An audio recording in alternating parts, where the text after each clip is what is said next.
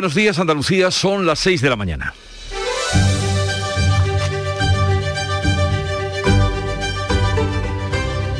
Despierta tu mente, descubre la realidad. En Canal Sur Radio, La mañana de Andalucía con Jesús Vigorra. La semana política comenzó con un lunes ajetreado entre los socios de gobierno, PSOE y Podemos, que concluyó con la reunión de la denominada Comisión de Seguimiento de los acuerdos pactados entre ambas formaciones, de la que salieron sin acuerdo alguno. No hubo fotos, no hubo acuerdo, no hubo comunicado, no hubo preguntas, nadie salió, nadie habló. Solo la vicepresidenta general del PSOE, Adriana Lastra, se limitó a calificar de constructiva dicha reunión y a seguir negociando. La derogación de la reforma laboral, aprobada durante el mandato de Rajoy, es el escollo en el que se han trabado los socios de gobierno y especialmente donde se han enfrentado las vicepresidentas Nadia Calviño y Yolanda Díaz, la ministra de Economía y la ministra de Trabajo que ya no encuentran palabras para disimular lo que una y otra pretende. Yolanda Díaz, derogar la reforma laboral sin más, mientras que Calviño habla de modernizar, actualizar, revisar, retocar dicha reforma que en el fondo es cepillársela, como piden los empresarios, y manda a Bruselas. Esperaremos al segundo asalto para ver cómo acaba esta lucha que se está librando dentro del gobierno y sin disimulo alguno. De momento mantienen las formas, cosa que no ocurre con la portavoz de Podemos, Isa Serra, que sigue reclamando la dimisión de la presidenta del Congreso, Merichel Batet, por la retirada del escaño Alberto Rodríguez, lo mismo que pide la ministra Ione Belarra y el expresidente, el ex vicepresidente Pablo Iglesias, pero no todos en Unidas Podemos tienen la intención de librar esta batalla, como es el caso de Yolanda Díaz. Ministra de Trabajo, a la que desde Andalucía se le piden ahora cuentas por el reparto arbitrario que ha hecho de 9 millones de euros para el empleo juvenil, dejando fuera a los jóvenes andaluces. Estos fondos se han repartido entre Navarra, País Vasco, Valencia y Extremadura. Una desigual distribución que traerá cola. En Canal Sur Radio, la mañana de Andalucía con Jesús Vigorra. Noticias. ¿Qué les vamos a contar con Carmen Rodríguez Garzón? Carmen, buenos días. ¿Qué tal? Muy buenos días. Y empezamos por saber qué tiempo tendremos. Hoy esperamos cielos poco nubosos con intervalos de nubes altas, aunque en la vertiente mediterránea no se descarta que se produzca algún chubasco más probable en el extremo oriental, donde los cielos van a estar nubosos. Por la tarde esos chubascos pueden ser fuertes y venir acompañados de tormentas. Precisamente en el extremo oriental van a subir las temperaturas mínimas, van a bajar las máximas, pero se esperan pocos cambios en los termómetros en el resto de Andalucía. Viento de levante en el Mediterráneo con intervalos fuertes en el estrecho y también en el litoral oriental. Y ahora vamos con el grueso de la información. ¿Qué pasa? Porque la Junta de Andalucía pide explicaciones al Gobierno Central por excluir a Andalucía de un fondo de ayudas contra el paro juvenil. Y es que el Ejecutivo de Sánchez ha repartido 9 millones de euros entre cuatro comunidades autónomas que son Extremadura, Valencia, Navarra y País Vasco, ninguna gobernada por el Partido Popular. Así que desde el Gobierno andaluz hablan de agravio, subrayan que es incomprensible que esas ayudas directas financiadas con fondos europeos no lleguen a una comunidad como la nuestra, con casi 350.000 jóvenes menores de 34 años desempleados. El presidente Juanma Moreno le pide al Gobierno central que explique los criterios de reparto. Pues yo estoy muy sorprendido, muy sorprendido que se haya hecho un reparto sin tener en cuenta el, digamos, las normas que tenemos en la conferencia sectorial de comunidades autónomas y además que se favorezcan a otras comunidades autónomas y se dejen al margen a Andalucía, que desgraciadamente tiene una tasa de desempleo muy alto. Los socialistas andaluces niegan esa discriminación y aseguran que Andalucía es una de las comunidades que más ayuda recibe del gobierno central. Terminó sin acuerdo el encuentro entre PSOE y Unidas Podemos tras las discrepancias entre los socios de gobierno sobre la derogación de la reforma laboral. Aunque ambas formaciones han destacado el buen tono y la cordialidad de la reunión, lo cierto es que no han logrado cerrar un consenso sobre quién debe liderar la negociación, que es precisamente lo que ha provocado esa tensión entre los socios. Unidas Podemos mantiene que debe ser Yolanda Díaz la que lleve el asunto. Los socialistas hablan de implicación del gobierno en su conjunto, pero con Nadia Calviño a la cabeza. Antes del encuentro, el portavoz socialista Felipe Sicilia restaba importancia a la disputa. Aseguraba que el gobierno es sólido. Si hubiera tanta tensión y si el gobierno estuviera tan mal, créanme que no sería posible sacar todo el paquete legislativo que hemos sacado y permítame, lo fundamental, unos presupuestos para el próximo año. Eso es señal de que el gobierno está fuerte, está unido, está cohesionado, más allá de aspectos puntuales que pueda haber en torno a una normativa concreta. La portavoz de Podemos, Isa Serra, aseguraba también antes de la reunión que no van a permitir que la vicepresidenta Calviño haga una reforma laboral al servicio de la patronal. Y no vamos a permitir que Nadia Calviño haga eh, una reforma laboral al servicio eh, y a la medida de la patronal. El líder del Partido Popular, Pablo Casado, ha asegurado que acudirá a las instituciones europeas para impedir una derogación de la reforma laboral. Cree que este asunto está poniendo en peligro la gestión de los fondos europeos. Y sigue creciendo la tasa de incidencia del COVID en Andalucía, casi medio punto más desde el sábado. Se sitúa en estos momentos en 32 casos por cada 100.000 habitantes. La Consejería de Salud notificaba este lunes además 263 nuevos contagios y un fallecido. El número de hospitalizados es de 166, una cifra que contrasta con los 4.900 que había el pasado 1 de febrero. La UCI hay 40 pacientes con COVID. También sube en España la tasa de incidencia que alcanza los 46,4 casos por cada 100.000 habitantes. Ya se han superado los 5 millones de contagios en nuestro país desde el inicio de la pandemia. Ahora preocupa la aparición de esa nueva variante Delta Plus surgida en Reino Unido. En Andalucía de momento solo hay un caso confirmado y se vigila especialmente la frontera con Gibraltar. La Comisión de Salud Pública va a decidir, decidir hoy sobre la dosis de refuerzo a los vacunados con Janssen. Son cerca de 2 millones de personas en España, 360.000 en Andalucía, falta de lo que decida la Comisión y también la ratificación del Consejo Interterritorial. El consejero de Salud, Jesús Aguirre, ha asegurado que ese segundo pinchazo a los inoculados con Janssen empezará en Andalucía antes de que termine esta semana. Insistía el consejero, por otro lado, en que Andalucía, en Andalucía seguirá siendo obligatorio el uso de la mascarilla en los patios de los colegios. Hacer hincapié en que los colegios pues eh, se mantenga eh, mientras más tiempo mejor. Las infecciones víricas en niños se nos están disparando a nivel de guardería y a nivel de centros menores, en parte porque el año pasado no hubo. Y es que tras la decisión de la Comunidad de Madrid de levantar esa prohibición, ese uso de la mascarilla en los patios de colegio donde se pueda mantener la distancia de seguridad, también Ministerio de Sanidad y Comunidades Autónomas van a abordar este asunto en su reunión de mañana. El Consejo de Ministros aprobará hoy ayudas adicionales para afrontar la subida del precio de la luz en hogares vulnerables. Son 100 millones de euros adicionales que ya adelantó Pedro Sánchez el pasado domingo. El precio medio de la electricidad baja casi un 4,5% este martes, aunque sigue superando los 200 euros el megavatio hora. Precio máximo hoy entre las 9 y las 10 de la noche, el mínimo entre las 4 y las 5 de la tarde. Pese a esa caída que rompe con tres días consecutivos al alza, el precio vuelve a superar, como decimos, por decimonovena ocasión la barrera de los 200 euros, todas ellas durante este mes de octubre. Y en deportes esta tarde a partir de las 6 se celebra la Junta General de Accionistas del Sevilla. Una cita que podría ser definitiva para la vuelta a la presidencia de José María del Nido, producir un cambio de gobierno en el club andaluz tras ocho años de mandato de José Castro. Nadie sabe a ciencia cierta quién tiene más poder, si el actual presidente, gracias al apoyo de los pequeños accionistas, o del Nido con 25.000 títulos a su nombre. Hoy se va a salir de dudas. Y el Cádiz tiene por delante este martes un complicado reto, el de tumbar por primera vez en su historia al Villarreal, al que nunca ha vencido en suelo castellonense. Los de Cervera llevan sin conocer la victoria desde que le ganasen al Celta hace ya más de un mes y las sensaciones tanto de resultados como de juego no son positivas. Así viene la actualidad de este martes 26 de octubre, pero ¿cómo la cuenta la prensa? Javier Moreno, buenos días. Muy buenos días, Jesús. Pues he ordenado los titulares de la prensa nacional según van de menor a mayor intensidad en cuanto a la reforma laboral. Mira lo que dice el país. PSOE y Podemos cierran sin acuerdo la reunión sobre la reforma laboral. En el mundo, Díaz decidida a llevar al límite a Sánchez por esa reforma. En el confidencial va un poquito más, da un paso más. Yolanda Díaz se planta con la reforma laboral y amenaza con cesar, con irse, si se frena su derogación, porque dice que la principal razón de ser de la vicepresidenta segunda en la coalición es la derogación de esa reforma y eso es lo que iba en el acuerdo, recuerda el confidencial, entre el PSOE y Unidas Podemos. ABC mete a la Unión Europea, Bruselas desconfía de un gobierno dividido por la reforma laboral, con una fotografía de portada del presidente Sánchez y la ministra Calviño con el comisario de Economía, el italiano Paolo Gentiloni. Vamos ahora con la prensa andaluza.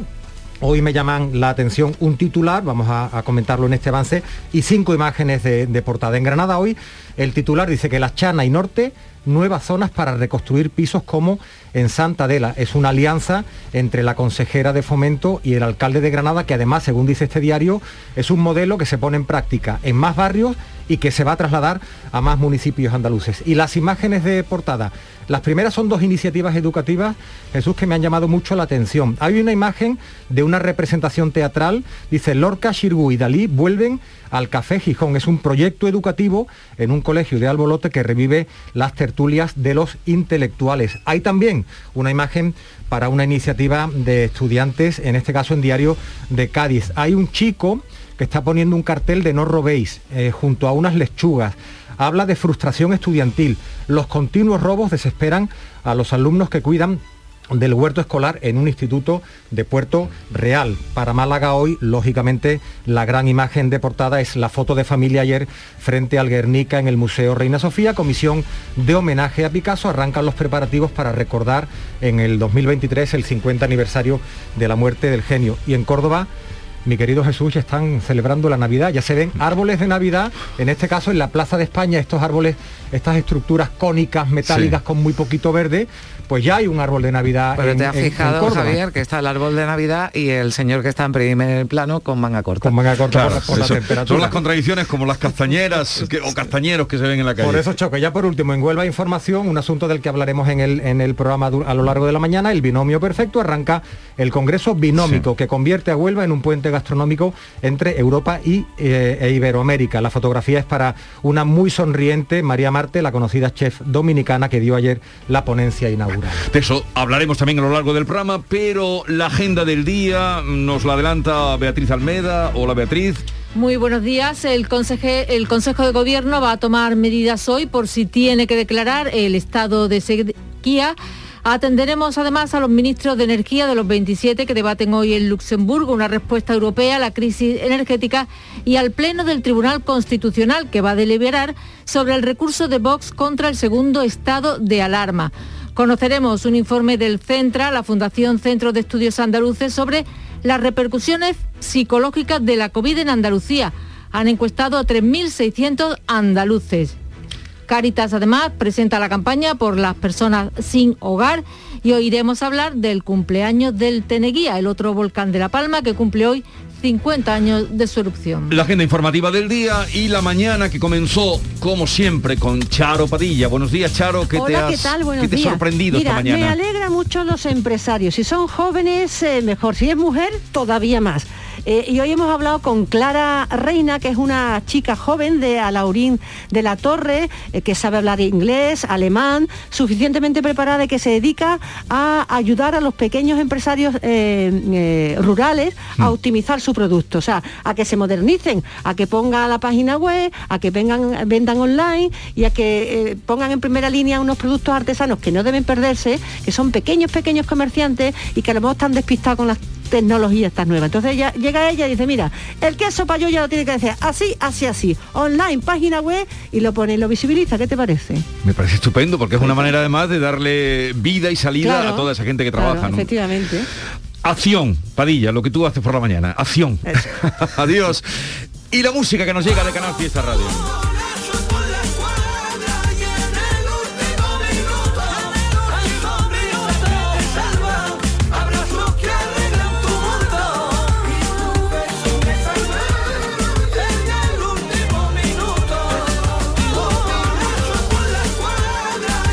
Hoy el arrebato en el último minuto es el título de esta canción que fue número uno en septiembre de 2019 cuando estábamos tan ajenos a todo lo que no aguardaba que nos iba a caer y vino nada pocos meses después vaya pues hoy a lo largo del programa tenemos, mm, bueno, muchos asuntos, pero destacamos algunos. A partir de las 8, por ejemplo, vamos a contrastar lo las medidas que trae la nueva ley de vivienda que se va a aprobar hoy en el Consejo de Ministros con, eh, en fin, las posibilidades de desarrollar algunas medidas, por ejemplo, en una comunidad autónoma como la nuestra Andalucía. De eso hablaremos con Alicia Martínez, que es la secretaria general de Vivienda de la Junta de Andalucía.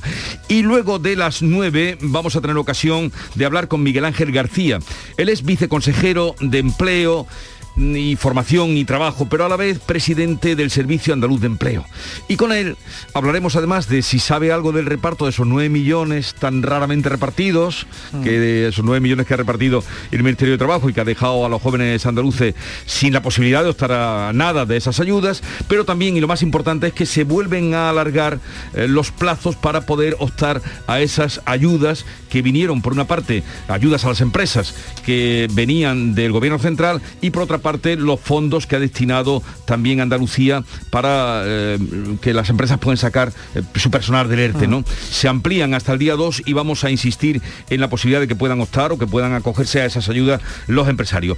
A partir de las 10 vamos con las comisiones bancarias que siguen, no sé si tú lo has percibido, lo habéis percibido en vuestras cartillas. Bueno, es que los, cartillas, qué antiguo. Los bancos, las cartillas sí, yo, ya, no tengo ni cartilla, tú tienes cartilla. Nadie tiene cartilla ya. La de escolaridad que se guarda como recuerdo. Pero sí es verdad que cuando hay e, etapas, ¿no? En las que dice, bueno, pues los bancos parece que nos dejan tranquilos, no, pues no nos confiemos que. No, no, no, no. Ah, en fin, vamos a hablar de eso porque hay novedades y una cuenta, por ejemplo, si mm. tenéis alguna cuenta inactiva que sepáis que pueden clavaros aunque esté sin fondo contemplar eso. Por cualquier motivo, Jesús. A mí me ha llegado un aviso el otro día por un asunto que no me esperaba y estoy ante una decisión trascendental con mi banco sobre si sigo o no sigo por, esa, por esas comisiones. A las 10 de la mañana. Hoy a nuestros expertos que vendrán hoy con nosotros y luego los guiris, que son los mm, más felices que viven en esta tierra y estarán aquí a partir de las 11 de la mañana. Yo soy bético sin saberlo y escribió una canción dedicada al guiri sin saberlo. No, no entiendo lo del bético. Pues yo soy saber, eh, siempre he sido bético sin saberlo, ah, sin, llegar ah, que eres bético sin saberlo. Antes de llegar a Sevilla yo no sabía el por qué. ¿Cómo nos ven? la verdad es que es fantástico la visión. Bético sin saberlo, bueno, claro. yo creo que cuando ya ha conocido lo que es ser bético, pues ha dicho yo ya lo era, ¿no? Pero, era bético sin saberlo. John Julius Carrete y Ken Applerdon y Mickey Hill. Bien, eh, hasta las 12 de la mañana sigue ahora la información en Canal Sur Radio.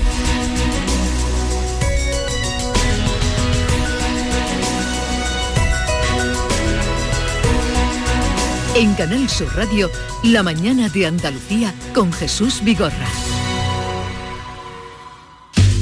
Un cocido de versa cocinado con aneto quita el sentido. Porque en aneto hacen el caldo como se ha hecho siempre. Versa, carne, garbanzo, con todos sus avíos. Vamos, que está para cantarle. Sin exagerar. Yo ruedo, tú ruedas, el... Y nosotros seguimos rodando. Un décimo Salón del Motor de Ocasión de Sevilla, del 28 de octubre al 1 de noviembre. Turismos, motocicletas y vehículos profesionales, kilómetro cero seminuevos y de ocasión de las principales marcas y modelos. Un décimo Salón del Motor de Ocasión de Sevilla, del 28 de octubre al 1 de noviembre en Fibes. Seguimos rodando. El repaso a la actualidad de la mañana con todo lo que te interesa, la noticia del día y la información local. Todo lo que necesitas te lo cuenta Andalucía a las 2, de lunes a viernes con Fran López de Paz. Quédate en Canal Sur Radio, la radio de Andalucía. La mañana de Andalucía con Carmen Rodríguez Garzón. Canal Sur Radio. Son las 6 y 18 minutos. Estamos hablando de ese nuevo enfrentamiento entre el Gobierno Central y el andaluz, esta vez a cuenta del reparto de las ayudas extraordinarias para el empleo de los jóvenes. 9 millones de euros que han sido repartidos desde Madrid entre comunidades autónomas, eso sí, ninguna gobernada por PP o Ciudadanos han recibido ni un solo euro de esta partida. Escuchábamos antes al presidente andaluz instando al Ejecutivo a que explique por qué deja a Andalucía fuera de ese último reparto de fondos europeos contra el paro juvenil. El gobierno andaluz ha solicitado la convocatoria urgente de la conferencia sectorial de empleo para pedir explicaciones por ese reparto que va a llegar a comunidades como Extremadura, Navarra, Valencia y País Vasco. Decía y hablaba de este tema el consejero de la presidencia, Olga Moya. ¿Qué tal? Buenos días. Hola, buenos días. Elías Bendodo entiende que se trata de un nuevo agravio porque la comunidad tiene casi 350.000 jóvenes en paro y el País Vasco poco más de 40.000. Recuerda que todas las comunidades beneficiadas están gobernadas por el PSOE, además del PNV, necesario, como saben, para aprobar los presupuestos del Estado. Bendodo pide explicaciones al Gobierno y también al PSOE andaluz. 342.400 jóvenes menores de 34 años sin empleo en Andalucía a los que el Gobierno de España les hace un corte de mangas. Por ejemplo, en el País Vasco hay 41.800, ocho veces menos. y las ayudas se van al País Vasco. Eso lo tiene que explicar muy bien el socialismo, no solo en España, también en Andalucía. ¿eh? que Andalucía haya quedado fuera de las ayudas al empleo juvenil por parte del Gobierno central ha provocado más reacciones, precisamente de los socialistas que han negado cualquier discriminación y han puesto el acento, lo hacía Ángeles Ferri, la portavoz socialista, en la cantidad de fondos que recibe nuestra comunidad del Ejecutivo de Sánchez. Si hay algo que, que, que, simboliza y que desde luego marca la serie de identidad del Gobierno central es la cantidad de ayudas que ha prestado Andalucía, que desde luego choca con ese argumento tan falaz del PP de la grave Andalucía. Unidas Podemos dice que Yolanda Díaz, que la vicepresidenta y ministra de Trabajo, se ha puesto siempre del lado de los más débiles. Así lo explicaba Ismael Sánchez. Una ministra que pone en el centro de su acción política al trabajador y a la trabajadora y toma decisiones en base a la defensa de los intereses del último eslabón de la cadena, pero sin embargo el más importante. Y PSOE y Unidas Podemos no han logrado, ya también venimos hablando de ello, no han logrado cerrar un acuerdo este lunes sobre cómo acometer la reforma laboral, sobre qué, eh, sobre qué alcance debe tener y sobre todo sobre quién debe implicarse de forma directa en su elaboración y liderar la negociación. Unidas Podemos mantiene que debe ser la vicepresidenta Yolanda Díaz, la ministra de Trabajo, la que lleve el asunto. Los socialistas siguen pidiendo la implicación del Gobierno en su conjunto. Plantean hacerlo a través del Ministerio de Asuntos Económicos, con Nadia Calviño a la cabeza, o mediante otros ministerios también implicados en el asunto, como Seguridad Social o Educación. Así las cosas, continúa abierta la importante crisis que se ha generado entre los socios por la gestión de un asunto que ambos consideran fundamental y que se desató el viernes tras denunciar Unidas Podemos injerencias por parte de Calviño. No obstante, el PSOE y Unidas Podemos se han emplazado a seguir negociando. Los socialistas han afirmado que la reunión ha sido constructiva, con buen tono, pero desde de Unidas Podemos ha sido más explícitos, han asegurado que será necesario seguir negociando, dado que por el momento no hay consenso sobre la reforma laboral. Antes de ese encuentro hablaba Yolanda Díaz, la responsable de trabajo, que pedía a la parte socialista del Ejecutivo que se aclare. Hay quien aún quiere discutir, decía, su contenido y alcance sobre esa derogación de la reforma laboral. El debate es de contenidos, no es de personas. Y creo que sería bueno que en la otra parte mayoritaria del Gobierno eh, se aclaren, sobre todo porque están dando declaraciones diferentes. Nadia Calviño ha vuelto a insistir en que la reforma afecta a varios ministerios, todos deben participar y el presidente Pedro Sánchez elogiaba a Calviño antes de asegurar que la reforma laboral se hará como se hacen las cosas en Europa, con consenso y diálogo social. Vicepresidenta, quiero volver a reconocerlo en tu persona. Me enorgullezco de pertenecer y liderar un gobierno que abre estos debates ricos de profundidad tan necesarios para el progreso, la prosperidad y el bienestar de nuestros compatriotas. Y el líder del PP, Pablo Casado, ha asegurado que acudirá a las instituciones europeas para impedir una derogación de la reforma laboral que impediría, dice, la creación de empleo. El líder popular cree que se está poniendo en peligro la gestión de los fondos europeos. Para Pablo Casado, la Unión Europea deja muy claro que las modificaciones de las leyes laborales se tienen que hacer de acuerdo con los empresarios y deben estar dirigidas a una flexibilidad del mercado de trabajo para crear empleo y que no se destruya. Esta flexibilidad flexibilidad laboral es lo contrario, dice, a lo que está haciendo el Gobierno. Con la misma firmeza con la que algún miembro del Gobierno decía el otro día en un congreso de un sindicato que más allá de las presiones y más allá de lo que se diga, la reforma laboral se va a derogar, con esa firmeza nosotros decimos que más allá de las presiones y de lo que se diga, llegaremos hasta el final en las instituciones europeas para que la reforma laboral se mantenga.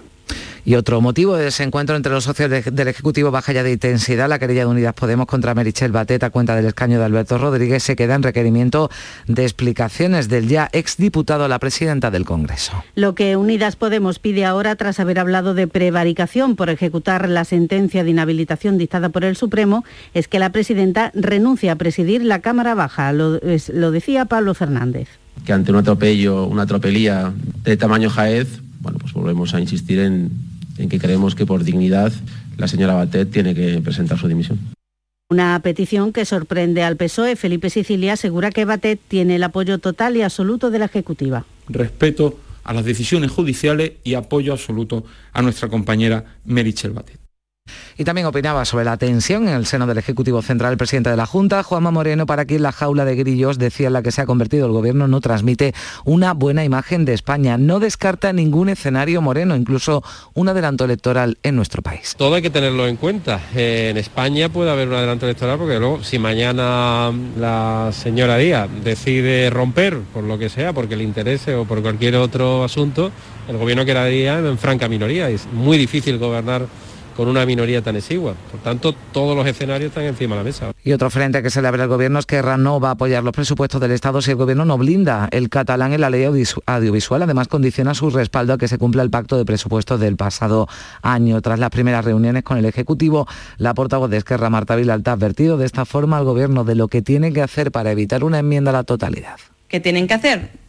Eh, empezar por cumplir los acuerdos anteriores y a la vez pues a proteger la lengua catalana en el marco de la, de la ley del audiovisual del Estado del Estado español. En cuanto a los presupuestos de la Junta para el próximo año, el PSOE lo hacía el domingo Juan Espadas, pide que el acuerdo de presupuestos esté cerrado antes del debate sobre el estado de la comunidad que comienza mañana miércoles en el Parlamento. Para el Gobierno se trata de un chantaje. El vicepresidente de la Junta, Juan Marín, reclama a los socialistas que dejen de marear la perdiz y que digan claramente cuál es su intención. Ahora, este trilerismo que está haciendo el Partido Socialista, de que hoy sí, mañana no, ahora antes del miércoles pasado, mire usted, ¿Esto de qué va? y sigue creciendo. Vamos ya con los datos del COVID. La tasa de incidencia en Andalucía casi medio punto más desde el sábado hasta llegar a los 32 casos por cada 100.000 habitantes. Andalucía ha sumado 263 nuevos contagios y un fallecido. Los hospitalizados son 166. Fíjense, el 1 de febrero, el pasado 1 de febrero, había 4.900 personas ingresadas con COVID en Andalucía. Hoy son 166. Aunque la Junta realiza una vigilancia especial, sobre todo en el campo de Gibraltar, para prevenir los casos de la variante Delta Plus del COVID. De momento solo se ha registrado en la zona un caso en el pasado mes de agosto, pero ante la alta transmisión que está teniendo esta variante en Reino Unido, el consejero de salud ha dicho que hay que extremar las precauciones. Ante la cepa Delta Plus, eh, estamos haciendo vigilancia específica en toda la zona del campo de Gibraltar. Hemos tenido más que un caso en agosto, no hemos tenido más casos de cepa Delta Plus, que es la que está eh, teniendo gran incidencia ahora mismo en el Reino Unido, pero estamos haciendo una vigilancia especial en todo el campo de Gibraltar. Y la Comisión de Salud Pública va a estudiar hoy la propuesta realizada por los expertos de la ponencia de vacunas para dar una dosis de refuerzo a las cerca de dos millones de personas que recibieron en su día un pinchazo de Janssen en España. Es la menos efectiva de las cuatro autorizadas en la Unión Europea contra el COVID. Aquí en Andalucía decía Jesús Aguirre que esa segunda dosis de refuerzo va a empezar a administrarse antes de que termine esta semana, pero ya saben, debe contar con el visto bueno de la Comisión de Salud Pública y del Consejo Inter Territorial de Salud, que también va a abordar ese uso de las eh, mascarillas en los eh, patios de los colegios después de que la Comunidad de Madrid ya levantara esa prohibición. Se hacía efectiva desde este pasado lunes. Aquí en Andalucía van a ser obligatorias al menos cinco meses más. Esto es lo que opinan algunos de los que preguntábamos, abuelos y padres, sobre ese uso de la mascarilla en los recreos. Lo veo prematuro me parece fatal porque sensible que ahora está subiendo otra vez, aunque sea poco está subiendo. Los niños no van a guardar la distancia que tienen que guardar de un metro y medio. Cuando vienen a casa de la abuela, no sabemos lo que pueden traer. Mientras el virus existe. Pues así es lo que opinan los andaluces. Vamos ya con un avance de la información del deporte que nos trae Antonio Camaño. Hola, ¿qué tal? Muy buenos días. Esta tarde a partir de las 6 va a comenzar la Junta General de Accionistas del Sevilla, una cita que podría ser definitiva para la vuelta a la presidencia de José María del Nido Benavente y producir un cambio de gobierno en el club andaluz después de ocho años de mandato de José Castro. Nadie sabe a ciencia cierta quién tiene más poder, si el actual presidente gracias al apoyo de los pequeños accionistas o José María del Nido con 25.000 títulos a su nombre. Hoy se saldrá de dudas, pero en la visita que anoche hizo al pelotazo el que fuera presidente del conjunto hispalense, José María del Nido, él sí tiene claro quién va a mandar en el Sevilla los próximos años. Y me siento con fuerza y con ganas de volver a ganar, a cambiar al Sevilla. Y de darle el ímpetu y las ansias y la osadía que José María del Nido siempre ha tenido y las ganas de éxito creo que tengo todavía unos años en los que voy a estar capacitado para ello y los quiero dedicar a la entidad. Y hoy comienza una nueva jornada del Campeonato Nacional de Liga. El Cádiz tiene por delante hoy martes el complicado reto de tumbar por primera vez en su historia al Villarreal, al que nunca ha vencido en suelo castellonense. Los de Cervera, sin conocer la victoria desde que le ganase al Celta hace ya más de un mes, con unas sensaciones negativas y con un juego que no convence, tendrán que intentar la heroica en un campo complicado. Cervera espera que sus jugadores anímicamente estén recuperados para competir al Villarreal tanto tiempo sin ganar, llevamos 10 partidos, solo hemos ganado uno, por lo menos desde que estoy aquí, no, esta situación nos ha dado, entonces estamos todos un poco, pues, pues te cuesta llevar esta situación. En el Granada, Gonalón será baja durante un mes eh, como mínimo. El centrocampista francés del Granada confirma sus peores sospechas después de pedir el cambio en el encuentro en el Sadar por un pinchazo en el bíceps de su pierna. Y en el Betis ha tenido que pasar casi una década para que este conjunto, el actual de Pellegrini, presente tan buenas cifras una vez que ha transcurrido las 10 primeras jornadas de liga.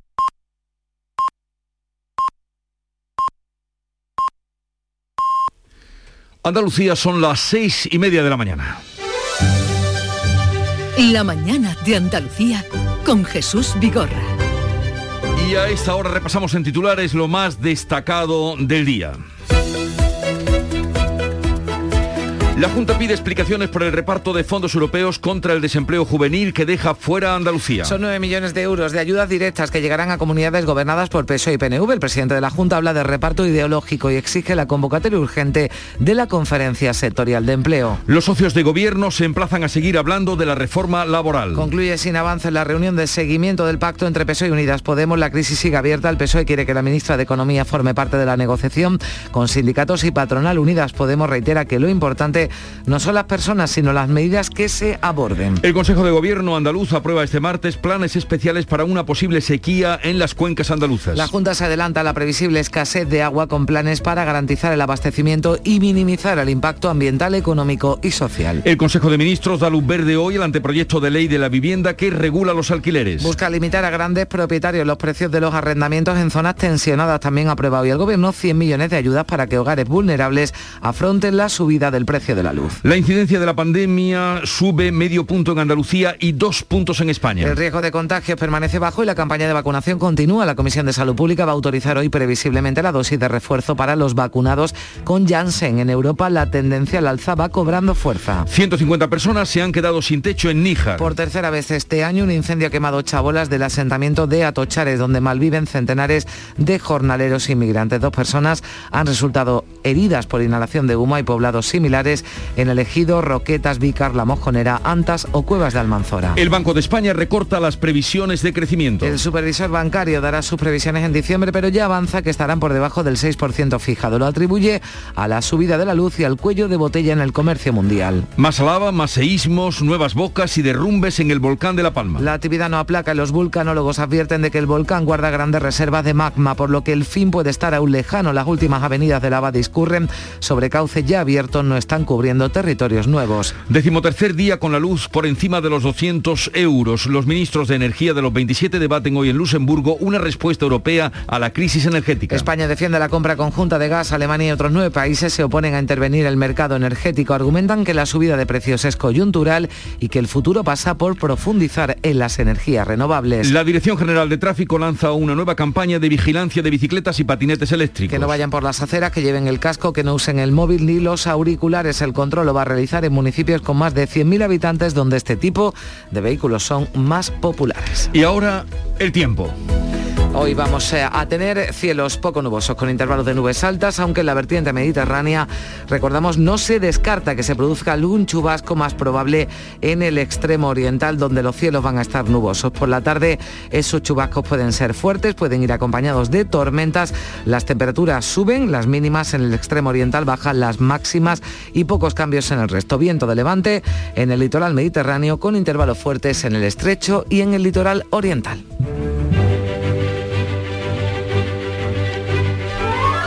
Vamos a repasar Santoral y efemérides. Hoy es San Evaristo Papa. Papa. Papa. Eh, fue un judío de origen... ya unos cuantos papas, ¿no? En los últimos días. Sí, además algunos Tiene muy cercanos, que, como no sé, el, el de Juan Pablo Sí, II. sí, sí. Eh, San Evaristo fue un judío, un judío de origen griego, pastoreó la iglesia sucediendo al Papa Anacleto, fue humilde y docto en la predicación y defendió eh, sobre todo la fe de los errores gnósticos que eran los, empezaban entonces un poco los, los apócrifos. Y recordemos que tal día como hoy, 26 de octubre de 1971, fíjate las coincidencias, en La Palma, hace 50 años, tal día como hoy, entró en erupción el volcán de Teneguía. Señora, ¿no le da usted miedo estar al pie de un volcán con los niños? A mí mucho miedo, sí señor. ¿Usted cuándo ha sentido más miedo?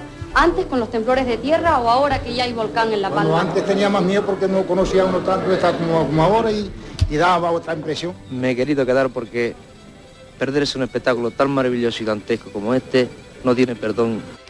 Tan maravilloso y dantesco, que Es pura que, contradicción. Fíjate, pero, pero las, eh, los sonidos que estamos escuchando son muy similares, ¿no? A los que se escuchaban sobre todo al principio de la erupción, ¿no? Pero De- tenemos algo de este más de volcán, archivo hoy. ¿sí? Vamos a escuchar eh, el 71, volcán del 71.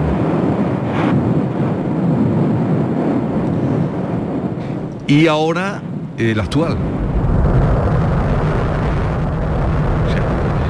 Bueno, esto, no sé, yo suena más fuerte, es verdad que seguramente el sonido viene con Hay mucha mejor más- calidad, está, está claro que con respecto al, al 71, pero fíjate, igual vino precedido de temblores, lo decían Sí, los vecinos, lo- lo- qué miedo porque no sabíamos que iba, que iba a pasar, también las cosas han cambiado, ¿no? En este 2021 y con esta erupción sí contaban, De- ¿no? Sobre todo los sí. expertos con más información. Pero en el fondo los testimonios hablan de lo mismo, el miedo y, y la situación que además no sabemos hasta dónde nos llevará. Lo que no se parece es que este estuvo 28 días eh, activo y ya este lleva más Sí. y parece que, que no tiene viso de, de terminar. y además vivido en directo y a color.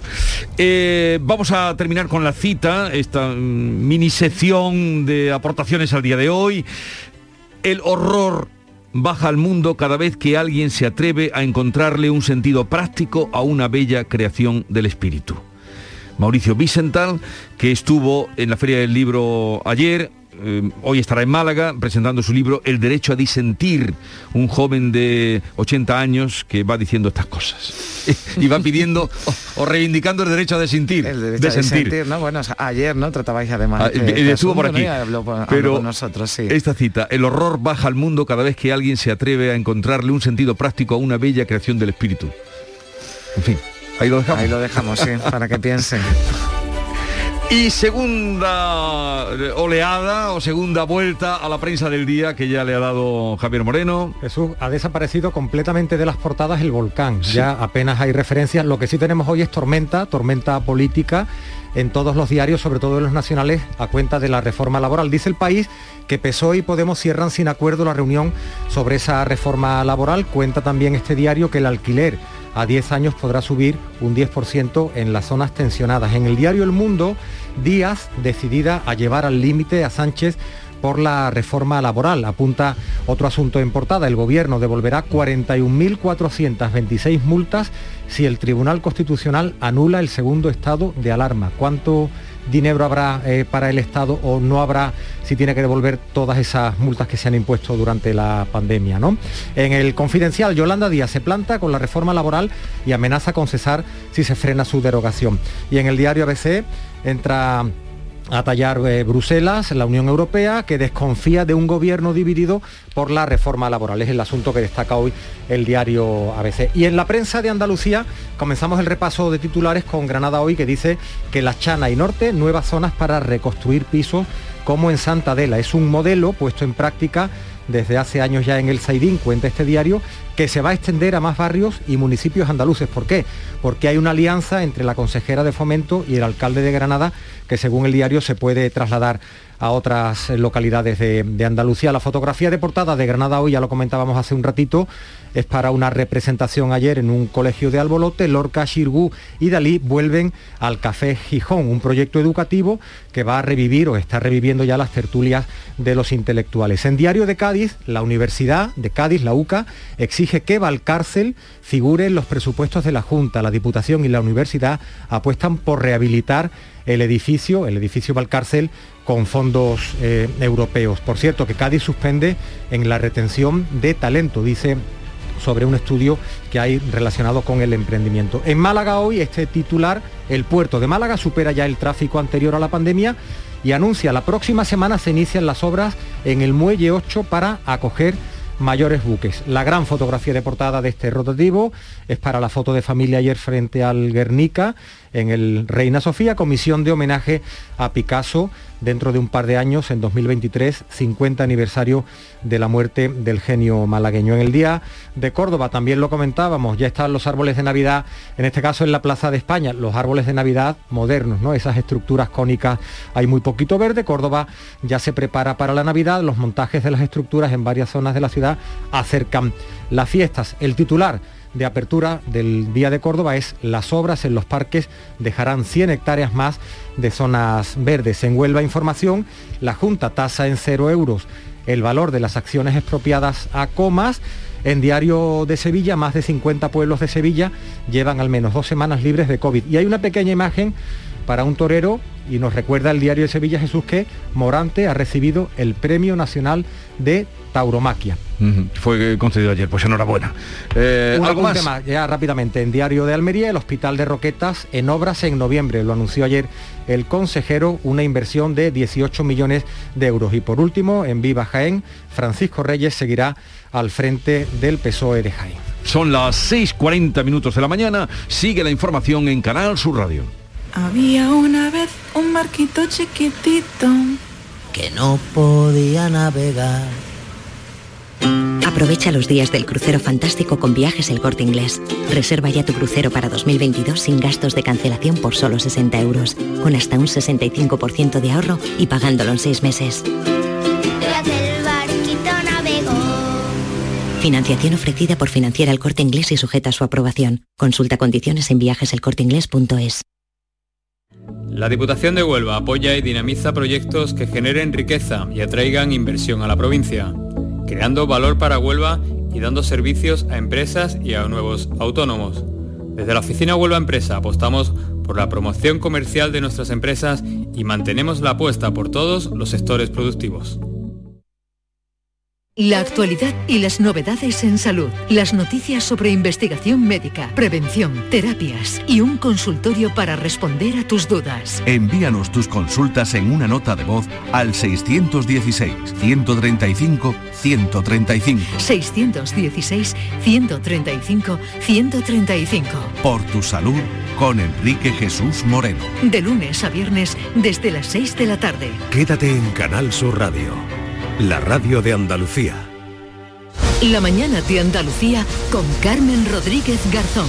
Canal Sur Radio. 6 y 42 minutos de la mañana, el Consejo de Gobierno va a aprobar este martes planes especiales para una posible sequía ante la previsión de sequía en las cuencas andaluzas. Se adelanta la Junta la previsible escasez de agua con planes para garantizar el abastecimiento y minimizar el impacto ambiental, económico y social. Un día más hablamos del precio de la luz, que es verdad que baja casi un 4,5% en el día de hoy, aunque sigue superando los 200 euros el megavatio hora. En concreto se va a pagar a 215,83.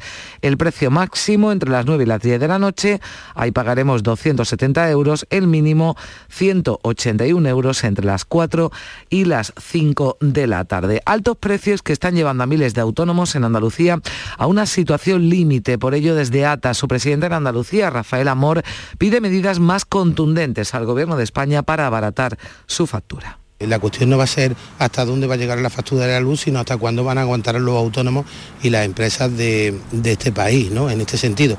Vemos que se ha intentado hacer una pequeña reforma en, en el IVA, del 21 pasar al 10%, pero prácticamente excluye a casi todos los autónomos, puesto que todos los autónomos eh, en el contrato del sistema eléctrico pues, sobrepasa los 10 kilovatios. Ese alto precio de la electricidad y los carburantes, también la falta de materia prima está afectando ya los productos más básicos de alimentación. Lo hemos comprobado en un mercado de Huelva. Los minoristas hablan de un incremento de precio de entre un 20 y un 40%. Las fiestas navideñas se avecinan y los comerciantes animan a adelantar las compras para evitar esas subidas que este año pueden ser más acusadas que nunca. Hay muchos jamones colgados. Los ganaderos le han subido el pienso, le ha subido el gasoil, le ha subido la luz. Un secadero está pagando al mes de media cerca de 2.000 euros más al mes por la subida de la luz, pues se ha encarecido el producto una barbaridad. La escalada incesante de los recursos energéticos tiene una consecuencia directa sobre la actividad económica. Productos y servicios se encarecen a medida que lo hacen los suministros. Construcción, industria en general y toda la cadena de suministros se resienten ya de forma preocupante.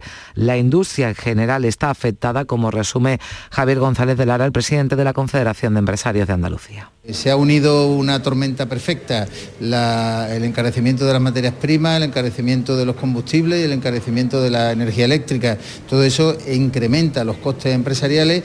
Y alrededor de 150 personas se quedaban ayer sin techo al incendiarse el asentamiento chabolista de Atochares en Níjar, en Almería. Es el tercer incendio en lo que llevamos de año. 12 personas resultaban heridas leves por inhalación de humo. Ahora el trabajo de las ONGs que trabajan sobre el terreno es paliar los daños, como nos cuenta María del Mar Cabrerizo, de Mujeres en Zonas de Conflicto. Pues vamos a ver cuáles son las necesidades de, de las personas que están aquí. Hasta que no empecemos a hablar con ellas, la mediadora ya está empezando a hablar con algunas mujeres y tal, y bueno, y ahora ya en base a lo que a lo que necesiten, pues iremos interviniendo. Y la Tierra no ha dejado de temblar. Esta noche en La Palma los seísmos se suceden según los expertos debido a que el magma se redistribuye bajo la Tierra. Hace unas horas volvió a derrumbarse otra parte del cono. La lava rebosa esta hora en grandes cantidades. Por fortuna cae lava sobre lava. Esto es, siguen los caminos trazados por la primera colada y no está cubriendo de momento más eh, terreno. Anoche, como lo hace cada día, actualizaba la información el director técnico del Plan de Emergencia Volcánica, Miguel Ángel Morcuende. La apertura de ese cono ha permitido que las lavas se muevan por las coladas anteriores, no haciendo más daño y eh, fundamentalmente alimentando la colada primigenia que vuelca toda la, la fuerza, toda la energía al mar. Sonido, ese es el estruendo que llega desde la isla de La Palma, sonido indirecto de esa erupción del volcán. Más cosas, huelga en la industria gaditana para los días 9 y 10 de noviembre. La falta de entendimiento ante el nuevo convenio colectivo es el origen de estas acciones que afectan a 20.000 trabajadores en la provincia. Además, los sindicatos amenazan con hacerla indefinida a partir del día 16. Y la hostelería hace un llamamiento ya casi desesperado. Necesitan personal. Se calcula, por ejemplo, que solo en Sevilla harían falta unos 3.000 camareros. Muchos abandonaron la profesión durante la pandemia, ahora trabajan en otros sectores. Sobre todo se buscan camareros cualificados y con experiencia. Lo explica Antonio Luque, el presidente de los hosteleros sevillanos. En la hostelería ya no puede ser un, un sector de refugio, hace falta mm, personas cualificadas porque ya nuestra clientela así lo exige. Y según los sindicatos, son los bajos sueldos y la precariedad laboral lo que hace que antiguos camareros no quieran volver a la hostelería, como explica desde Comisiones Obreras Francisco Lorenzo. La gente se ha dado cuenta que hay otros tipos de trabajo, otras actividades en las que te respetan, te pagan el, te pagan afuera, tienes unos turnos que sabes, tienes unas condiciones laborales y un trato mejor. Y una jueza ha retirado provisionalmente la custodia de su hijo a una mujer argumentando, entre otras cosas, que vive en la Galicia profunda. Se la da al padre que vive en Marbella, una ciudad que el auto describe como, como cosmopolita y con todo tipo de servicios. La defensa de esta mujer ha presentado una queja ante el Consejo General del Poder Judicial. El abogado del padre explica que la madre se llevó al niño sin su consentimiento. Hemos hablado de este asunto con el abogado de Derecho de Familia José María del Río. Marbella o ese concelo del pueblo gallego. No, eso también ha tenido que ser objeto de consideración por una juez que ya ha visto que esta señora ha incumplido la ley y por una juez que ha visto que esta señora se ha ido sin su hijo dejando al padre desasistido.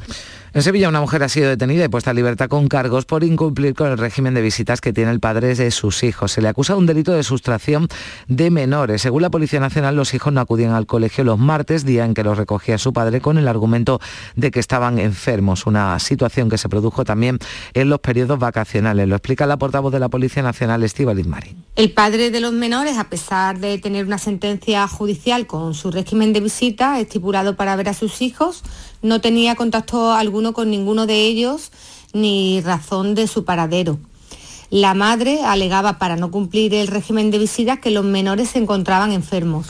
Y la DGT ha puesto en marcha este lunes una nueva campaña que hasta el próximo 7 de noviembre pone el foco en los usuarios de bicicletas y patinetes eléctricos. Se trata de recordar que hay una normativa de circulación que les rige y sensibilizarlos sobre la necesidad de proteger a los peatones. Va a controlar esta campaña la circulación de vehículos de movilidad personal y bicicleta por las aceras con el objetivo de denunciar y reducir este tipo de infracciones graves que lleva aparejada, atención, la sanción de 200 euros. Y el presidente de la Junta, Juanma Moreno, asistía este lunes en Madrid al acto de constitución de la Comisión Nacional para la conmemoración en 2023 del 50 aniversario de la muerte de Pablo Picasso.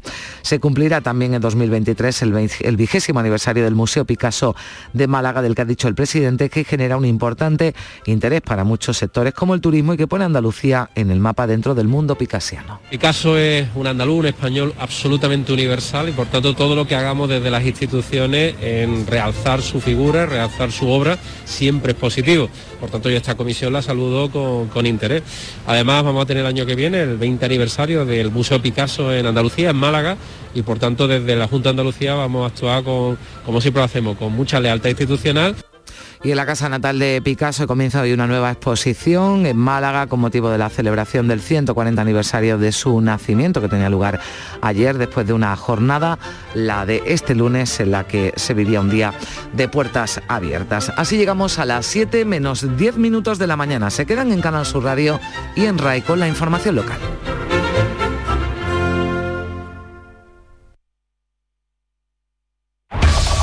En la mañana de Andalucía de Canal Sur Radio, las noticias de Sevilla. Con Pilar González. Hola, buenos días. La lluvia prevista para el sábado podría modificar los planes de traslado del Gran Poder. Enseguida se lo contamos en un día en el que de nuevo los datos de la pandemia siguen siendo buenos, con poco más de una veintena de hospitalizados. En cuanto al tiempo y el cielo despejado, viento variable flojo, la máxima prevista es de 27 grados en Écija, Lebrija, Morón y también en Sevilla. A esta hora 16 grados en la capital. Porque realizar una obra eficaz y eficiente en Sevilla es posible. Revesan. Contamos y trabajamos con arquitectos, administradores de fincas y para particulares, llevando a cabo sus proyectos con la calidad y seriedad que nos caracteriza. Contáctenos en revesan.es. Revesan, transformando Sevilla. Volvemos al teatro con Cosas de Niños. ¡Qué maravilla, compadre, con el aforo completo! ¿Cuándo? El Puente de la Constitución, 7 y 8 de diciembre. ¿Y dónde? En el Cartuja Center, de Sevillanas Manera. ¿Dónde puedo comprar las entradas? En la web del Cartuja Center o en el Corte Inglés. ¡Del taco! Las noticias de Sevilla. Canal Sur Radio.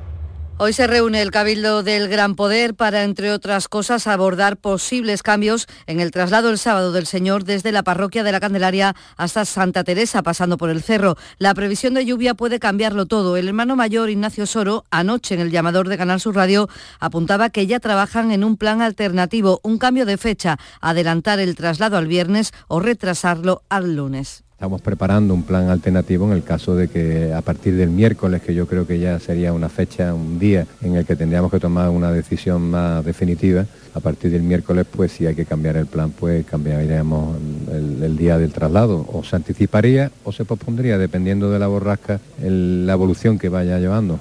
En fin, estamos en sequía, pero puede llover el sábado. El caso es que esta falta de lluvia y altas temperaturas también perjudica a los comercios que tienen colgados la ropa y el calzado de invierno en las tiendas. La campaña para las tiendas apenas ha empezado y ya hay clientes que reconoce que van a esperar para comprar a las campañas de promoción y descuentos fatal porque la calor es que parece que el verano no se va. Y las clientas entran todavía pidiendo mangas cortas. Los abrigos nos está costando la misma vida. Eso, de momento nada, esperando que entre el frío, un 70%, menos que otros años como poco. Y la noticia que supondrá un importante cambio para el puerto de Sevilla es que va a aumentar 20 centímetros el calado mínimo de entrada al canal de navegación, un aumento que va a permitir que cualquier día de año haya marea o alta o baja y, puedan acceder buques más grandes y con más carga, en concreto una media de 400 toneladas más. Además, el Ministerio de Transporte y la Autoridad Portuaria han firmado ya el convenio para la conservación y gestión de los desvíos de tráfico necesarios para la ejecución de las obras de sustitución de los tirantes y ampliación de la capacidad del puente del Centenario. Y en lo político, el alcalde de la Rinconada, Javier Fernández, está recibiendo ya un gran apoyo de numerosos cargos del PSOE sevillano a su a la Secretaría Provincial del partido. Nada más hacer pública su decisión de presentarse a las primarias, se ha producido una gran adhesión a su candidatura. De momento, alcaldes de Alcalá, de Guadaira, Utrera, Lebrija, también de Camas, de Écija, entre otros. De la capital ya se han pronunciado el secretario de la agrupación Sur, el del centro, también de la agrupación de Nervión y de Sevilla Este. El jueves el Comité Provincial convocará para el 19 de diciembre el Congreso Provincial del PSOE. Fernández se declara en total sintonía con el secretario regional y alcalde de Sevilla, Juan Espadas, y en Canal Sur Radio ha dicho que el propio Espadas le ha animado a presentarse y que su candidatura será de unidad. Unir, cohesionar el partido en Sevilla, que todo el mundo tenga su espacio, que sea un partido habitable y sobre todo que seamos capaces de poner la base para que Sevilla sea pues el corazón que permita que el proyecto que representa hoy por hoy Juan Espadas en Andalucía pues vuelva a gozar de la confianza de los andaluces y las andaluzas en las próximas elecciones autonómicas. Hoy la secretaria general del PSOE de Sevilla, Verónica Pérez, que ha renunciado a presentarse a las primarias, va a apoyar a los trabajadores del Hospital San Juan de Dios de Bormujo ante la sede del Palacio de San Telmo para pedir a la Junta que asuma su gestión. 6 de la mañana y 54 minutos. Ahora reciclando latas y botellas de plástico de bebidas puedes reducir el CO2 y dar oxígeno a tu ciudad ganando premios sostenibles. Únete a Reciclos, el primer sistema de reciclaje digital que cuida la sostenibilidad del planeta y de tu ciudad. Ayuntamiento de Sevilla, Lipasam y Ecoembes. Juntos, cuidamos Sevilla. Llega la quinta edición de Expofare, la Feria de la Agricultura de Regadío del Valle del Guadalquivir del 28 al 30 de octubre en la colonia de Fuente Palmera. La cita profesional más importante sobre las innovaciones y tecnologías aplicadas a la agricultura de regadío. Si eres un profesional vinculado con la cadena de valor de la agricultura de regadío, no te lo debes perder. Expofare del 28 al 30 de octubre organiza Ayuntamiento de Fuente Palmera. En Canal Sur Radio, las noticias de Sevilla. El número de hospitalizados ha bajado considerablemente. Hay 23 ingresados por coronavirus en toda la provincia. También ha bajado el número de personas en cuidados intensivos. Hay 5. Los contagios también se reducen, 29 en las últimas horas y ningún fallecido. La incidencia se mantiene en 21,9 casos por 100.000 habitantes. Y Unidas Podemos va a pedir explicaciones al consejero de Salud sobre la situación sanitaria de los municipios de La Vega del Guadalquivir. Alcaldes y cargos públicos de la zona se han reunido con el parlamentario Ismael Sánchez. Denuncian la falta de médicos, el cierre de centros de salud o de servicios de urgencia, también la escasez de especialistas. Ha anunciado que se volvía a la normalidad en los centros de salud, pues no está siendo así. Entonces queremos que eh, se nos dé las explicaciones convenientes, pero sobre todo que, que el consejero consejero conozca la realidad, porque es que muchos nos tenemos que no es consciente de la realidad que eh, están viviendo los ciudadanos y ciudadanas de estos municipios. En la capital, el reasfaltado de la avenida de Miraflores, que permanecerá cortada durante toda esta semana, ha provocado importantes problemas de tráfico en el primer día en la zona. En Canal Sur Radio, el presidente de la Asociación de Vecinos, Esteban Suárez, ha explicado que el acceso al barrio es ya muy, muy complicado. Que lo hicieran en, en agosto, que hay menos tráfico, menos los niños no están en los colegios, antes de hacer también el corto en la carretera Carmona, pero es que a la vez, que está la Cruz Roja, la calle La María también la han cortado la misma fecha, la van a hacer la misma fecha. Creo que esto está pensado un poquito con malas ideas. Aquí hay que entrar en helicóptero. El Grupo Ciudadanos del Ayuntamiento de Sevilla ha pedido la paralización de la aplicación del Plan Respira en Triana hasta que no haya una alternativa real de movilidad y transporte público. Así lo ha dicho el portavoz Álvaro Pimentel, que se ha reunido con la Asociación de Comerciantes del Barrio y considera que la restricción al tráfico privado supondrá el cierre de Triana y un grave riesgo para los negocios. Porque si continúan adelante con esta decisión unilateral de cerrar el tráfico, todas las calles de Triana, entre Pajés del Corro y la calle Betis, estarán condenando el futuro de los vecinos y de los negocios de la zona y provocará que sea materialmente imposible acceder al distrito. Y los vecinos del entorno del Parque de los Príncipes denuncian también las botellonas indiscriminadas que se están realizando en esta zona verde, lo dice la presidenta de la Asociación Ecologista Parque de los Príncipes, Guadalupe Gómez cantidades de grupos de muchachos, adolescentes, gente incluso con 12 años, con sus bolsas maravillosas llenas de alcohol y llenaban el parque entero y los patinetes eléctricos haciendo también su función de hacer carreras de patinete. En noviembre comenzarán las obras de mejora del firme de la carretera a la base de Morón de la Frontera. Se van a invertir un millón y medio de euros. La consejera de Fomento, Marifran Carazo, ha anunciado que ya se han adjudicado las obras y que afectarán a 13 kilómetros desde el enlace con la A92. Mejora que ha de ser integral de la carretera que conocemos de la, de la base. Se ha adjudicado ya la empresa constructora la mejora de sus 13 primeros kilómetros. Hemos comenzado por donde teníamos detectado el peor estado de la vía. Y la Policía Nacional ha detenido en dos hermanas a una mujer por un presunto delito de sustracción de menores. Incumplía de forma reiterada durante más de 100 días el régimen de visitas que tenía con el padre de los niños de 9 a 4 años. La madre alegaba que los niños estaban enfermos y por tanto no acudían al colegio los martes, el día que el padre tenía que recogerlo. Lo mismo hacía en vacaciones. Vamos ya con el deporte, Antonio Camaño.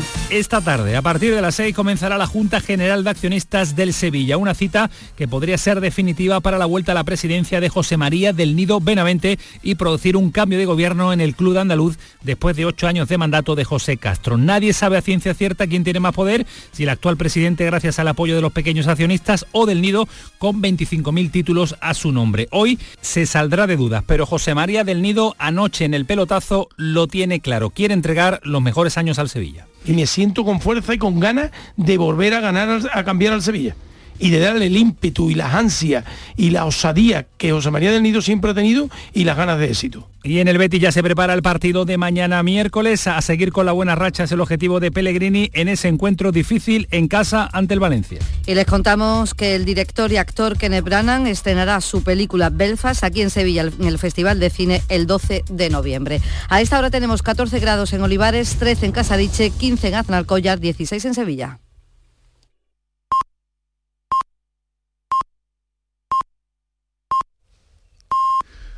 Andalucía.